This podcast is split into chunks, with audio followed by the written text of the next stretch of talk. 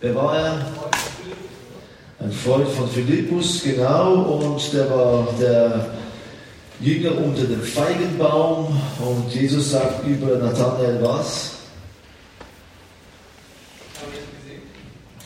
Habe ich gesehen, genau, noch vor. Also er beweist eigentlich seine Göttlichkeit, indem er ihn gesehen hat, noch vor überhaupt Nathanael von irgendwas wusste. Aber er sagt über ihn ein Israelit ohne Fehler. Wie hieß Nathanael noch? Er war ja einer der zwölf Jünger. Aber Lukas, Markus und Johannes werden ihr nie so von Nathanael lesen, ihr werdet von einem Bartholomäus. Ja, das wäre dann sein zweiter Name. Wie so viele hatten damals zwei Namen, so auch ein Nathanael. Äh, ja, Nathanael, also jetzt nicht der Israelit ohne Fehler, aber auch ich bin in Israel aufgewachsen. Äh, meine Eltern sind 1973 von der Schweiz nach Israel gegangen, ausgesandt vom Mission für Mitternachtshofs und die haben dann dort ein Gästehaus geleitet mit dem Ziel, das ganze Thema Israel, rund um Israel, auch für die Christen groß zu machen Christen ins Land zu bringen, Inland führen, parallel dazu aber noch verschiedene messianische Projekte zu unterstützen. Und so durfte ich mit meinen acht Geschwistern in Israel aufwachsen. Äh, was heißt aufwachsen? Wir sind dort zur Welt gekommen und wir kannten nichts anderes als Israel. Aber von Geburt an waren wir auch noch Schweizer und so bin ich, bin ich mit 22 in die Schweiz gekommen, wollte einen kurzen Besuch machen ich habe damals immer meinen Geschwistern gesagt, ich werde nie eine deutsche Frau heiraten und nie in der Schweiz leben. Ja, Gott hat Humor. Ich bin mit einer deutschen Frau verheiratet und ich wohne in der Schweiz. Das ist auch gut so. Bin Mitarbeiter im Missionswerk Mitternachtshof. Wie gesagt, verheiratet, vier Kinder. Der älteste Sohn ist jetzt 21, der jüngste ist drei. Dazwischen zwei Töchter, 17 und 12. Und ja, glücklich verheiratet natürlich. Was Israel angeht, Israel ist ein großer Teil auch meiner Aufgabe innerhalb des Missions- und Mitternachtsruf. Ich bin verantwortlich für die ganze Israel-Abteilung. Und Israel ist was Besonderes. Wer von euch war schon mal in Israel? Eins, zwei. Ja, also wir haben regelmäßig Jugendreise im Sommer. Da dürft ihr gerne mit uns nach Israel gehen. Israel ist eine Reise wert. Ich weiß, momentan ist die Lage nicht so sicher. Also ich war vor drei Wochen in Israel, war alles wunderbar, kein Problem. Ähm, ja, Israel ist ein besonderes Land. So ein Land werden wir nirgendwo auf Erde nochmal sehen, weil in Israel wird Gottes Wort lebendig. Israel, egal wo ihr hingeht, ist irgendwas Biblisches geschehen. Das macht das Land so besonders. Aber nicht nur dies, sondern Vergangenheit, also biblische Vergangenheit, biblische Gegenwart und biblische Zukunft geschieht und wird dort im Land geschehen. Israel ist top aktuell, auch das ganze Geschehen heute rund um Israel. Es ist nicht von irgendwo, sondern es ist ein Kampf gegen Gott, ein Kampf gegen den Gedanke, dass das Volk, der Gott gesagt hat, zurückkehren wird, zurück ist im Land Israel. Somit bleibt Israel was besonders vor Gott, ob es uns Europäer passt oder nicht. Ja. Wir können gerne noch ein anderes Mal über Israel reden. Wir wollen ja zum Thema weitermachen. Ähm, unsere Zeit, unsere Freizeitgestaltung, unsere Handy, unsere, alles, was wir konsumieren. Und wir wollen mit einer stille Zeit anfangen, jeder für sich. Wir wollen da zwei Psalmen anschauen. Psalm 1, und das dürft ihr nachher öffnen bei eurer stille Zeit. Und Psalm 119. Also wir haben der erste Psalm und der erste Psalm legt auch ein Fundament für alle Psalmen. Dieser Psalm beginnt wie ein Mann, ein Mensch, der glaubt, sein sollte. Dieser Psalm hat sehr viel zu tun mit unserer Freizeit, mit unserem Verständnis von Gott und wie ich dementsprechend meine Entscheidungen treffe, mein Leben führe. Und eure Aufgabe ist einfach heute Morgen diese Frage stellen, Prioritäten anhand der Psalm, meine Zeiteinteilung anhand der Psalmen. Welcher Platz spielt Gottes Wort in mein Leben, in die Entscheidungen, wo ich treffe? Es gibt einen markanten Satz im Psalm 1, er singt über Gottes Gesetz Tag und Nacht. Stellt euch diese Frage, wie ist dies möglich? Was meint der Psalmist, wenn er dies sagt? Und ihr werdet Antworten bekommen im Psalm 119. Der Psalm 119 ist der längste Psalm. Wie viele Verse?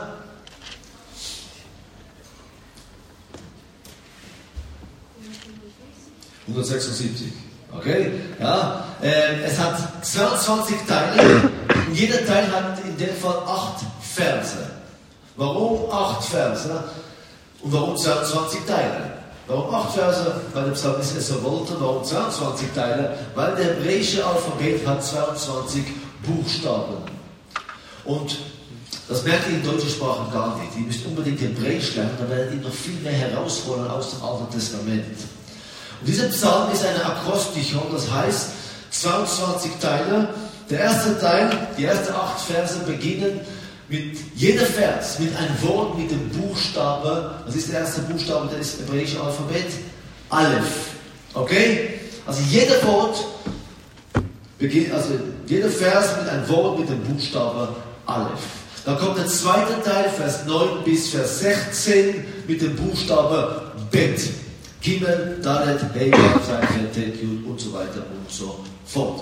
Ihr habt wahrscheinlich schon gemerkt gestern, mein Deutsch ist nicht so perfekt, nicht so der, die, das und so weiter und so fort. Ja, nicht weil ich Schweizer bin, sondern weil ich Israeli bin. Ja? Und ich wollte unbedingt Deutsch lernen, dann kam ich auch in die Schweiz, um Deutsch zu lernen. Das war Fehler Nummer eins. In der Schweiz lernt man kein Deutsch. Da lernt man irgendeine von x Dialekten, die man im Lande redet. Aber Ihr habt die Gäste verstanden?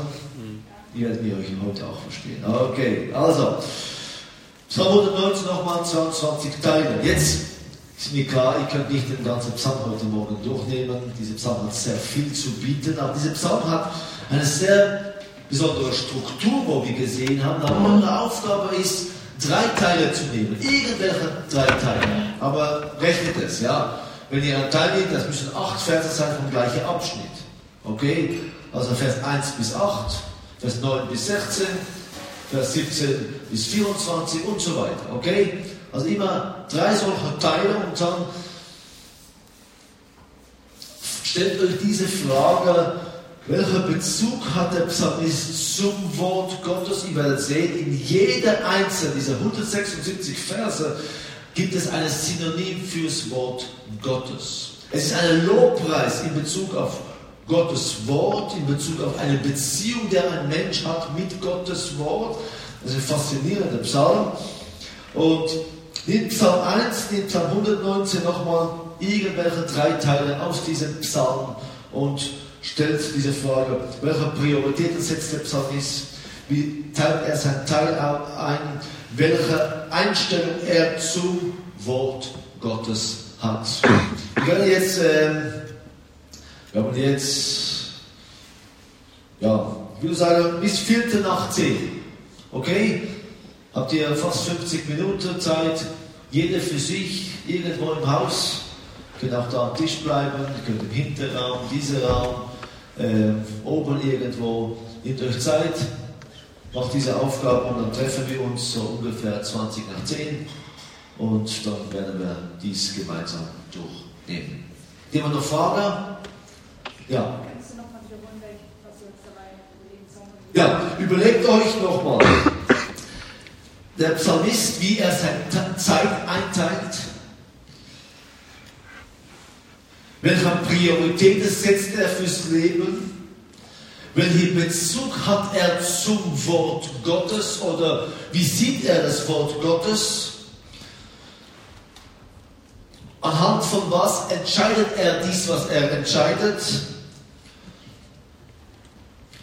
Ich glaube, diese vier Fragen werden euch genug Aufgabe geben.